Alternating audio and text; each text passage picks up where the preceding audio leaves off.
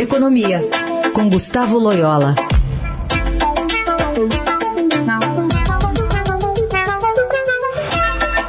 Oi, Loyola, bom dia. Bom dia. Falar um pouquinho sobre a situação da pandemia, né, por um longo período e como isso está representando a variação do número de pessoas que se encaixam na classe C, na classe D, na classe E uma maior novidade dessa paisagem econômica brasileira no início deste século, que foi a chamada classe C, que agora está sendo empurrada rapidamente de volta às classes D e E. É, tem pesquisas aqui compiladas, né, pela, dados foram compilados pela FGV, social com base nas pesquisas nacionais por amostras de domicílios contínua e a Covid-19, e aí trazendo esse retrato que a gente tinha é, um número grande de pessoas que estavam na classe C que agora estão pulando às vezes direto para a miséria, nem parando, é, fazendo escala nas classes D e E. E, e, e se isso acontecer, vai retardar ainda mais a recuperação econômica, não? Ah, exatamente, exatamente. É, vamos, em primeiro lugar, assim, eu acho que é importante salientar é, que esse processo ele começou antes da pandemia, né? Ele, é, ele começou com a recessão lá de 2015, 2016, ali no período final do governo Dilma e tal.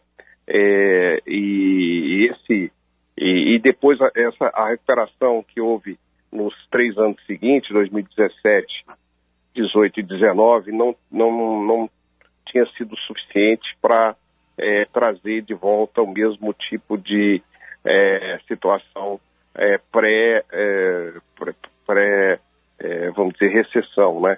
Então, assim, vamos dizer, a, a má gestão do governo da ex-presidente Dilma Rousseff, principalmente no seu segundo mandato e tal, já tinha jogado fora uma grande parte dessa melhora.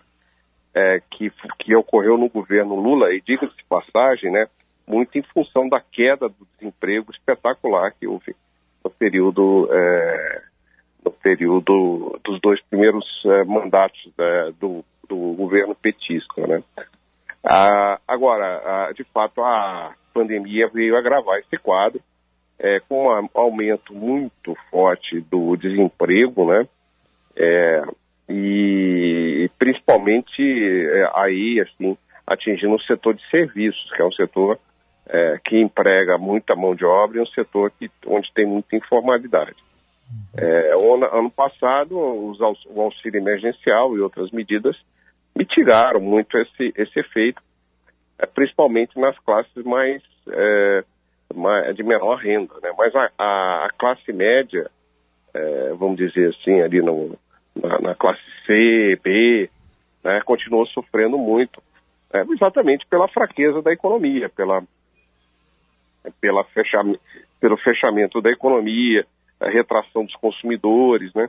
É, nessa, nessa classe se encontra muitos pequenos empresários, pessoas que realmente tiveram que fechar seus negócios, perdendo empregos. Então, realmente é um efeito colateral é, muito sério da pandemia é, e que tem a ver com, muito aqui no Brasil, com a dificuldade que nós estamos tendo para enfrentar a, a situação sanitária, né?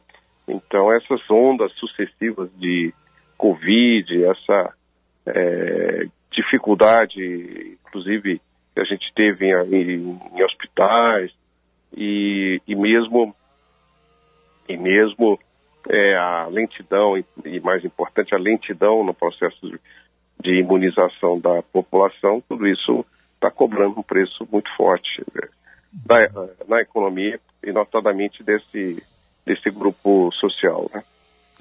Loyola, a gente sabe, e acho que você sabe bem mais do que a gente, que a economia decide eleição, já foi assim no passado, né?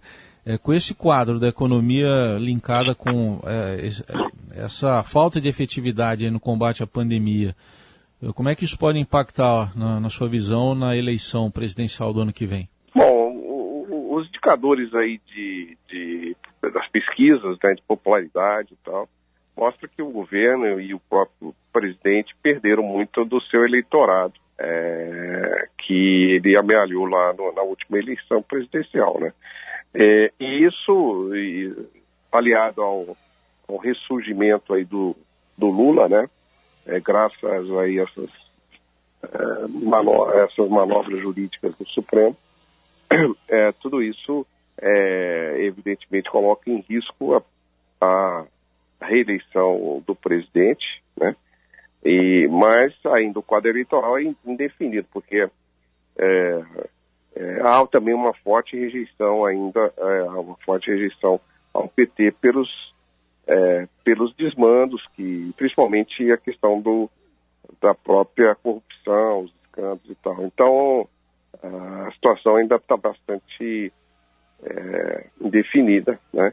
E é, eu acho que essas, nenhuma dessas opções agrada, nenhuma dessas opções é a solução para o Brasil, é, mas assim, não há também uma, no horizonte, claro, uma candidatura de centro né, que possa, de alguma forma, é, trazer aí um pouco mais de, de racionalidade é, nas políticas públicas, e, notadamente na política econômica. Né? E, e, só para a gente concluir, a gente estava falando aqui sobre o auxílio emergencial, né, que foi menor e, e a partir de abril agora para essas pessoas mais vulneráveis. É, estados, prefeituras, eles estão tentando de alguma forma também é, dar algum tipo de auxílio. São Paulo, por exemplo, distribui aqui também uma espécie de auxílio emergencial para quem mora na cidade, tentando abarcar parte do que o governo federal acabou não incluindo nesse, nessa segunda etapa do auxílio emergencial. Isso é um movimento nacional, né? E de alguma forma ajuda a aplacar um pouquinho essa situação, na sua visão, Loyola? Não, ajuda sim, claro, mas os estados e municípios não têm uma capacidade financeira de para fazer esses programas em escala mais, é, mais é, em escala maior, né? Então, dependeria do governo federal. O que acontece é o seguinte: nós tivemos um, um processo é, de orçamento esse ano é, totalmente caótico é, e, e, e, o Congresso acabou privilegiando emendas parlamentares que não, que não tem nada a ver com a pandemia, que são emendas paroquiais, para obras paroquiais e tal. E, e, o resultado é que a gente vai ter um orçamento, vai ter um, um orçamento fortemente deficitário esse ano e com insuficiência de recursos né, para é, direcionamento é, para o enfrentamento à, à, pandemia, que não é só, diga-se passagem, é, o, a transferência de renda através do auxílio emergencial. É, é são também medidas né, que preservam empregos e criam empregos, né?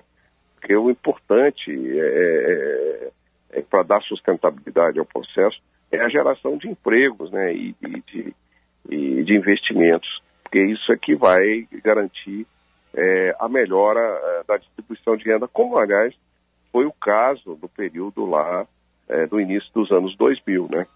A geração, quer dizer, a redução do, do desemprego foi fundamental na melhora da distribuição de renda naquela hum. ocasião. Muito bom. Gustavo Loyola, obrigada. Boa semana, viu? Até quarta. Até quarta e boa semana a todos. Vivemos em constante transformação e para ajudar as empresas a estarem conectadas com pessoas, nós criamos o Estadão Blue Studio, uma nova operação dedicada para criar soluções publicitárias inovadoras e orientadas à performance. O Estadão Blue Studio entrega projetos customizados, branded content, publicações e uma série de eventos consagrados pelo mercado. Não importa o tamanho do seu desafio, para nós sempre existe uma boa boa solução. Estadão Blue Studio, conteúdo de alta performance.